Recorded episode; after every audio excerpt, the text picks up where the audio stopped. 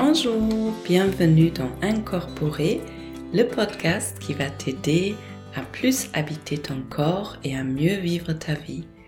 Je m'appelle Olivia Chival et même si dans mon quotidien je suis psychiatre, dans ce podcast il ne s'agit pas d'une thérapie et je ne délivre pas de conseils médicaux non plus. Ce podcast il est simplement là pour vous transmettre des outils et des informations pour que vous puissiez aller mieux dans votre vie. Bienvenue dans cet épisode, c'est épisode numéro 50. C'est incroyable, 50 épisodes incorporés déjà. Alors c'est un tout petit peu triché parce que tout au début il y avait 24 épisodes de calendrier de l'avant qui étaient vraiment vraiment très courts.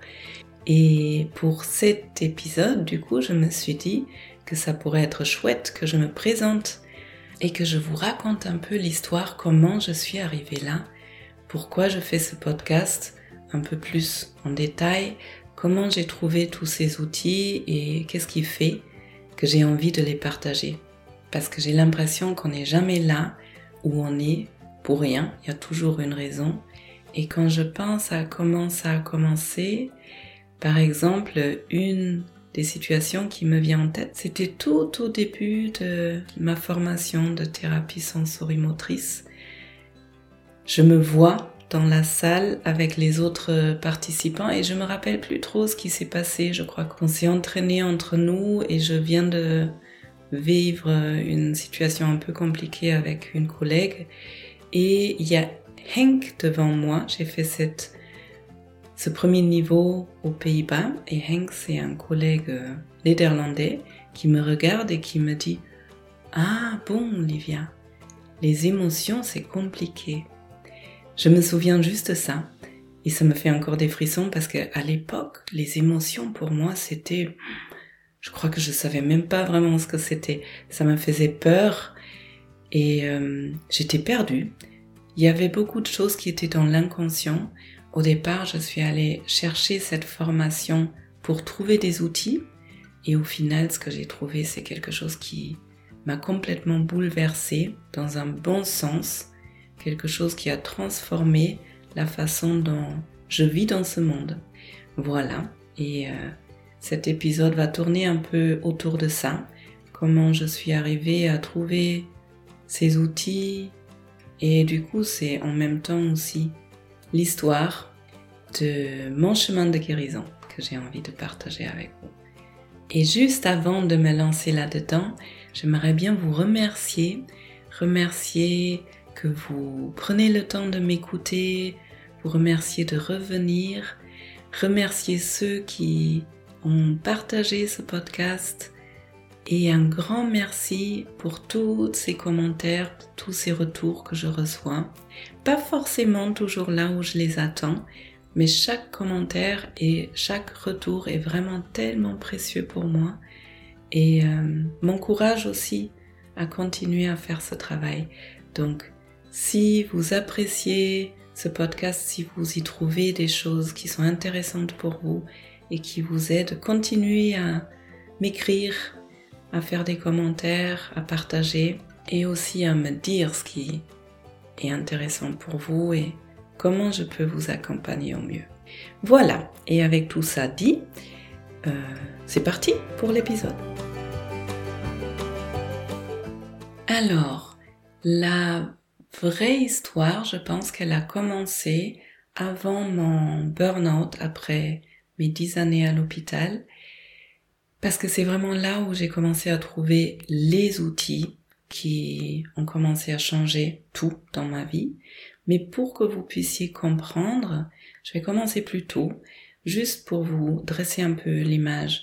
J'étais une enfant qui avait de l'eczéma et j'avais de l'eczéma sur tout mon corps depuis mes six mois, je pense, pendant toute mon enfance. C'était vraiment très dominant dans ma vie et j'ai des photos de moi où j'ai la tête vraiment toute ronde et je suis emballée dans des bandages. Je ressemble à une mumie en fait et j'ai la tête toute ronde parce que j'ai déjà pris de la cortisone toute petite. Donc euh, ça a commencé comme ça. Et puis pendant toute mon adolescence, je pense que j'étais euh, assez malheureuse, mais sans forcément me rendre compte. Je me rappelle que pendant mes études, il y avait des situations où c'était assez compliqué dans des relations, mais pareil, je comprenais pas trop pourquoi. Et à l'époque, la mère de mon copain de l'époque, pendant mes études, elle m'avait déjà dit, hmm, peut-être ce serait intéressant que tu vois une psychologue ou un psychologue pour voir un peu, parce que avec tout ce que tu as au niveau de la peau, mon eczéma, au niveau des allergies, puis euh, des moments où je me sentais pas bien, et à ce moment-là, je savais même pas ce que c'était la psychologie. Je me souviens avoir vu pendant une cure pour l'eczéma, j'avais vu une psychologue et c'était étrange tout ce qu'elle m'a raconté. Je me souviens de cette séance, j'ai pas compris grand chose. Ça avait l'air sur le fond un peu intéressant, mais ça m'a pas vraiment parlé. Et en même temps, j'ai déjà commencé à méditer à l'âge de peut-être 15 ans. J'avais la chance d'avoir fait un voyage avec le lycée. J'étais sur un lycée catholique et il y avait un prêtre qui, pendant un voyage de quelques jours, nous a fait faire un voyage mental. Bon, c'était très catholique. On est parti dans l'imaginaire en Israël et on a vu euh, Jésus marcher sur l'eau, mais c'était une toute première approche d'une méditation et ça, ça m'a pas quitté depuis. J'ai commencé à explorer, à méditer très jeune. C'était une grande chance. Et en même temps, je me souviens, j'avais toujours besoin de bouger mon corps. Autant j'étais nullissime au sport pendant le lycée, autant à la maison, je me souviens que j'essayais tout. J'essayais la course à pied, la corde à sauter dans le jardin, des cours de gym avec des livres dans mon dans ma chambre, j'avais toujours besoin d'extérioriser une certaine tension. Et puis quand j'ai commencé à travailler en psychiatrie, c'est là où je me suis dit, bon, je travaille en psychiatrie, ce serait bien que je fasse un vrai travail sur moi. Donc j'ai commencé une analyse qui a duré huit ans. Il faut dire que pendant cinq ans, je pense que ça, c'était une sorte de soutien. Et les trois dernières années, je me suis vue devenir de plus en plus malheureuse et j'avais vraiment l'impression que cette forme de thérapie, elle n'allait pas m'amener plus loin. Du coup, à un moment donné, j'ai arrêté pour aller chercher autre chose. Mais juste avant, en fait, le vrai voyage, il a commencé juste avant. J'ai vu une amie à moi changer sur une année, devenir beaucoup plus stable, plus posée à l'intérieur d'elle. Et un jour, je lui demandais, mais tu fais quoi là? Parce que depuis une année, je te vois vraiment changer, tu es vachement mieux là dans tes émotions, dans ta façon d'être. Et elle me dit, eh bien, c'est ce yoga dont je te parle.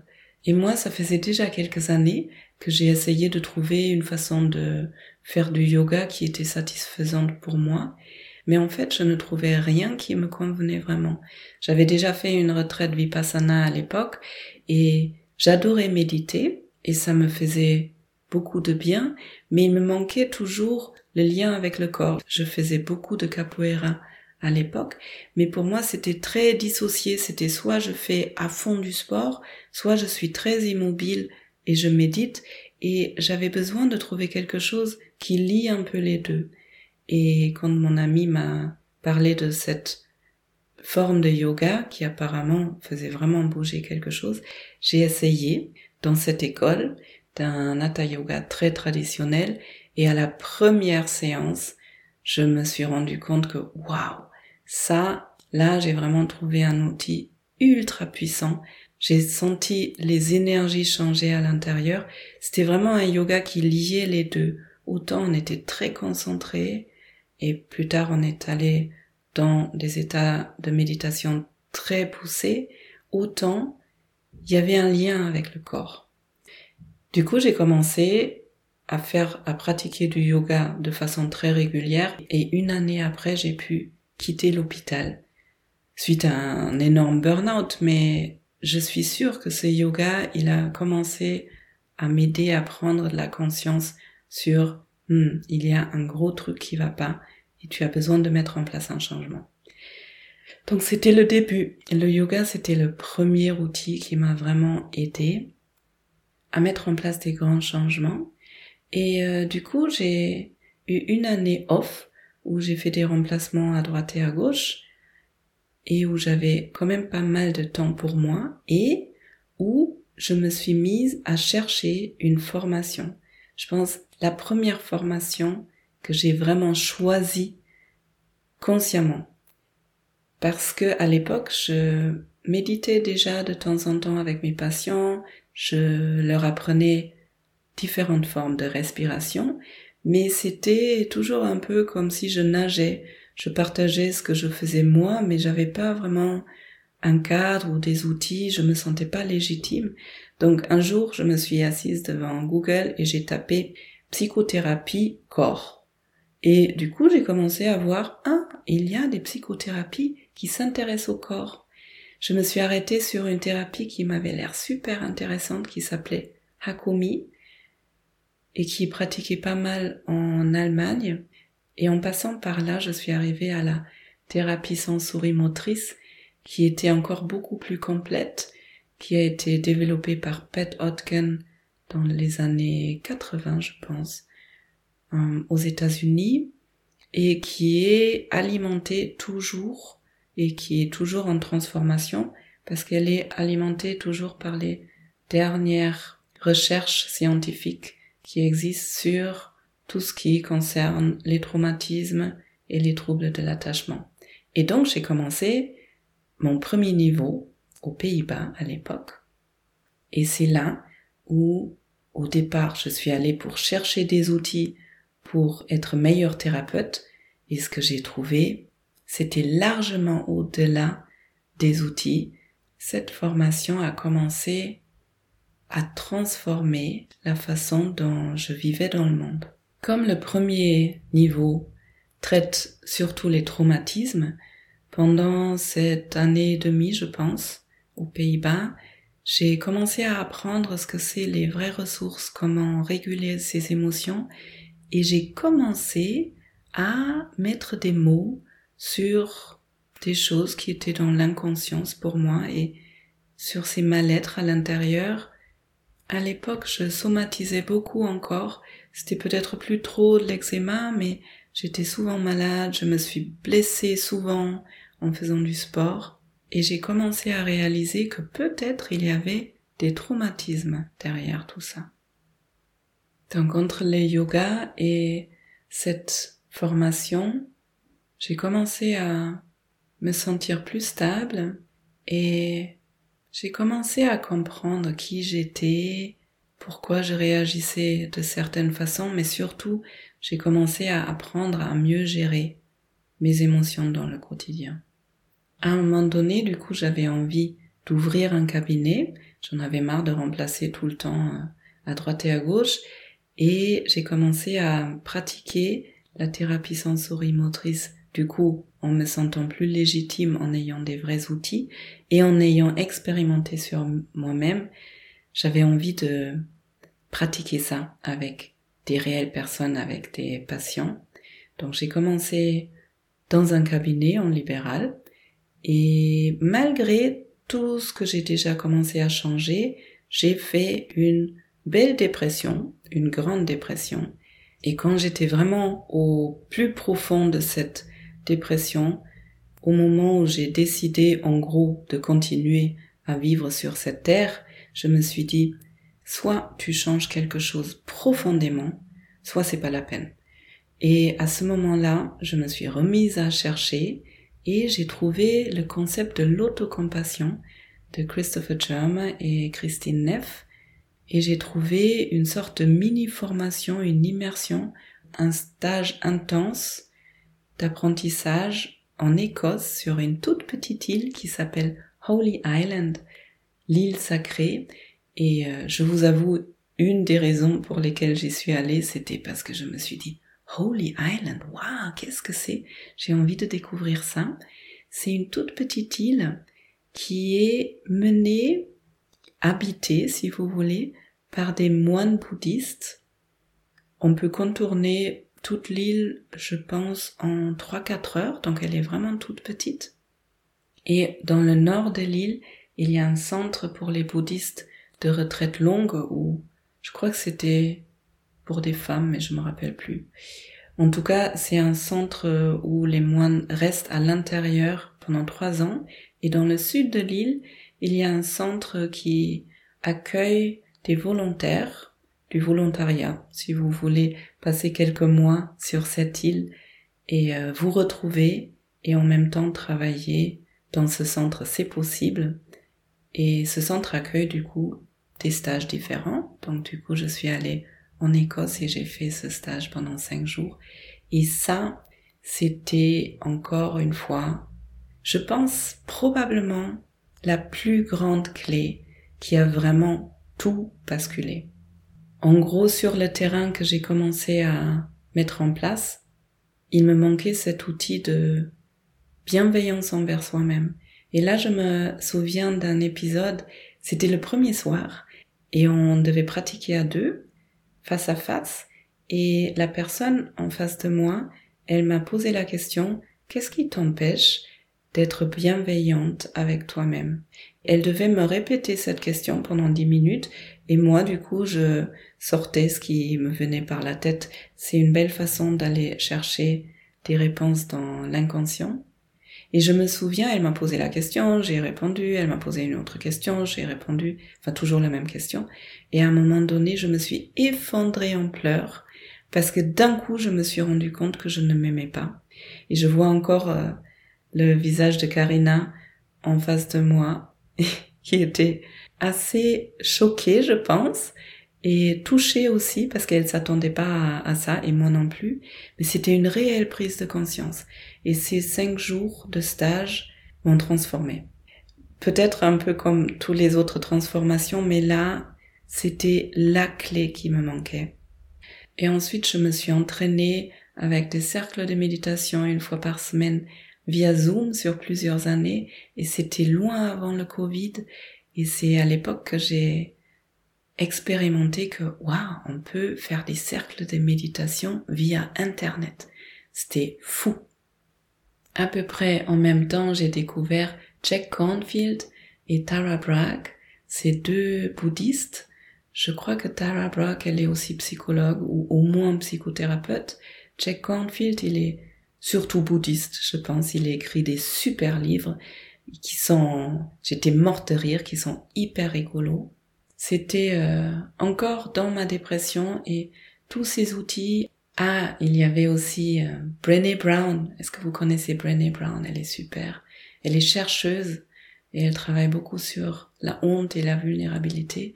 Bon bref, écouté beaucoup de livres audio à l'époque et euh, tout ça, ça m'a vraiment aidé de sortir de cette dépression. Voilà, ça fait quelques années maintenant, tout ce parcours, et euh, ce dont je me rends compte, c'est que avec tous ces différents outils, ces différentes pratiques, j'ai trouvé une forme de sécurité à l'intérieur de moi qui n'existait pas auparavant. Je sais maintenant trouver un vrai refuge à l'intérieur de moi quand je me sens perdu au lieu d'aller chercher du soutien auprès d'autres personnes, chose que je faisais souvent avant et souvent ça ne marchait pas et je me suis retrouvée dans du désespoir, et eh bien maintenant, quand je me sens perdu, je vais chercher de la stabilité et du soutien à l'intérieur de moi.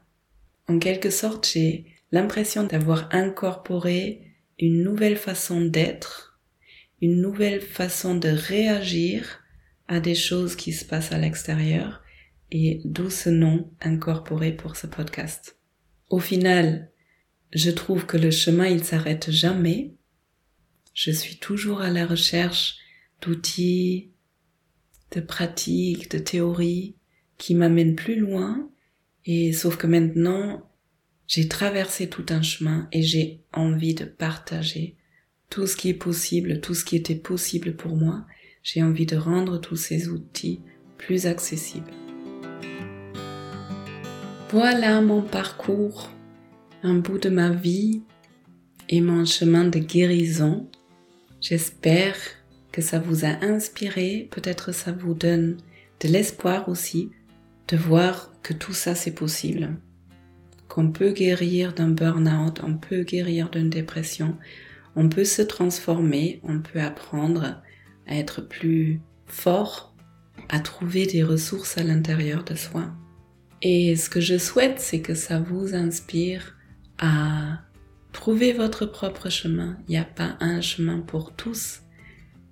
L'important, c'est qu'on se mette à chercher parce que celui qui cherche va trouver.